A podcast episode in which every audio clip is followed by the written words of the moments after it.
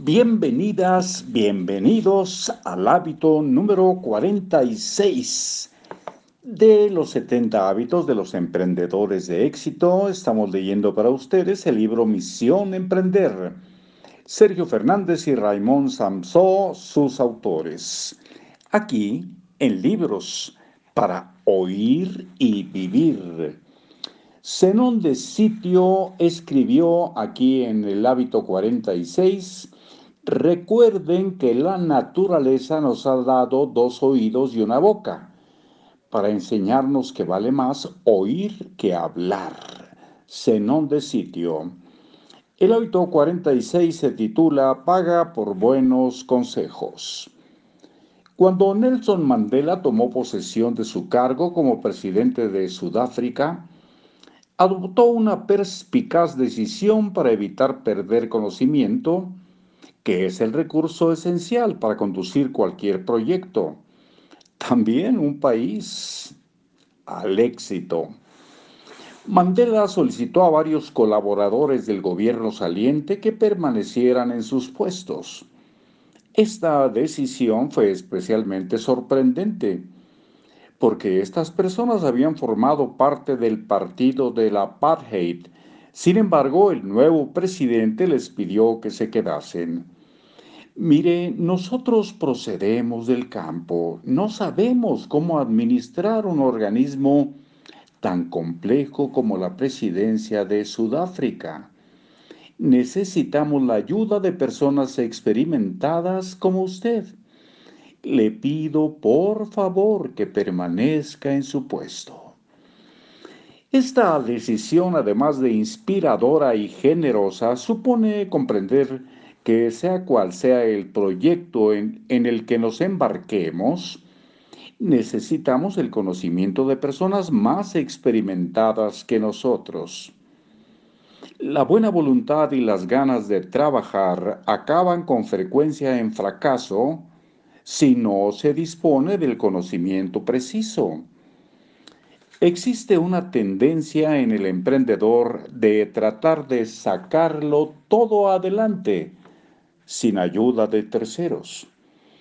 Esta tendencia es comprensible porque el emprendedor, casi por definición, dispone de recursos limitados, pero el resultado obtenido es a menudo negativo.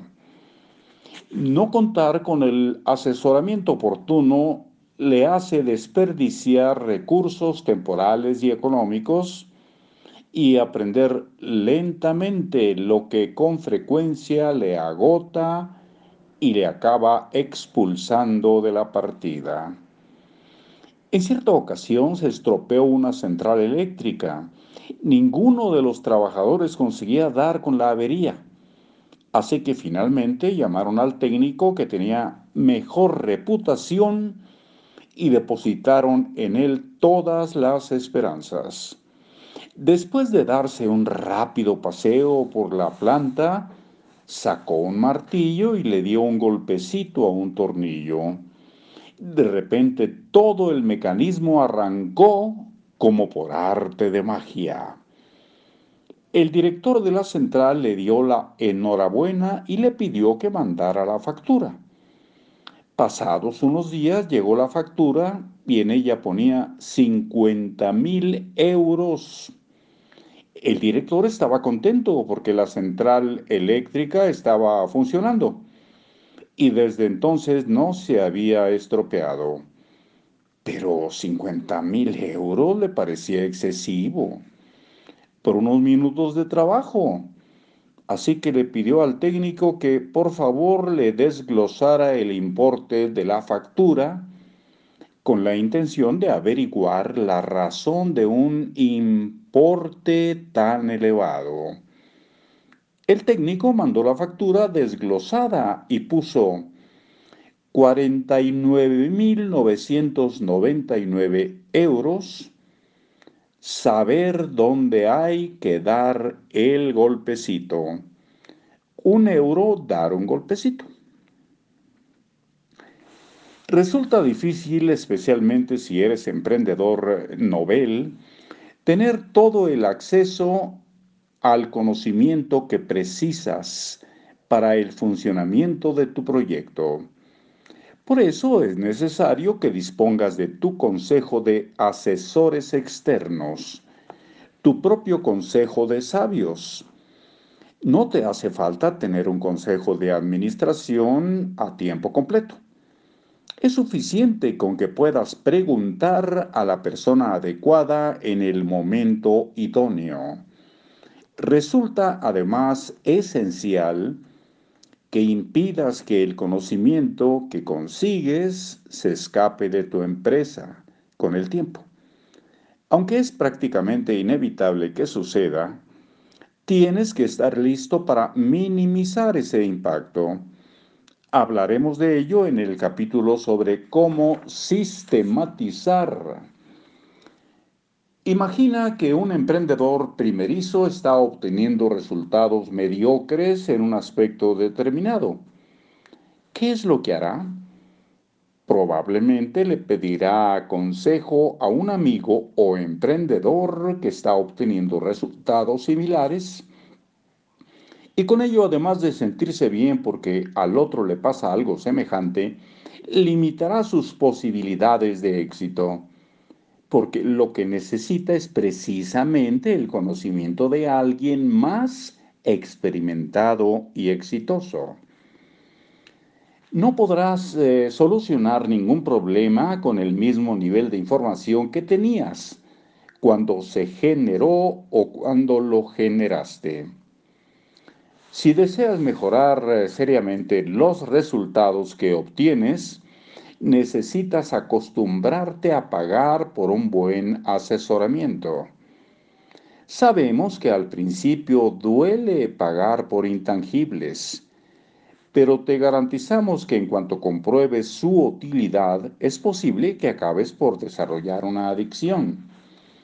De niño aprendiste en la escuela que si sacabas adelante el examen con ayuda de otra persona, lo que se conoce como copiar, y el profesor se enteraba, te suspendían y además te regañaban.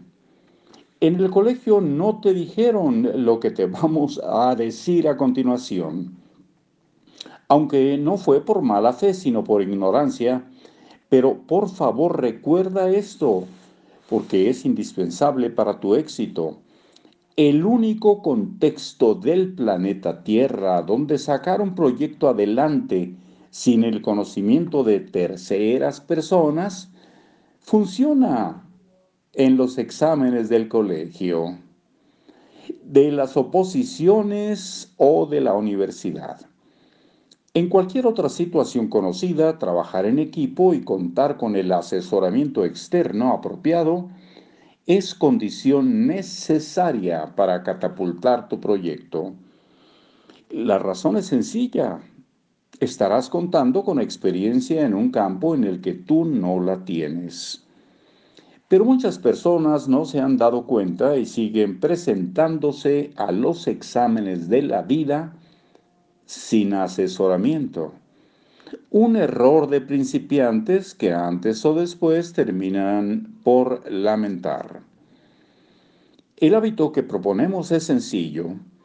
Si tienes que tomar alguna decisión importante, acostúmbrate a preguntar y a pagar mejor a personas expertas en ese campo.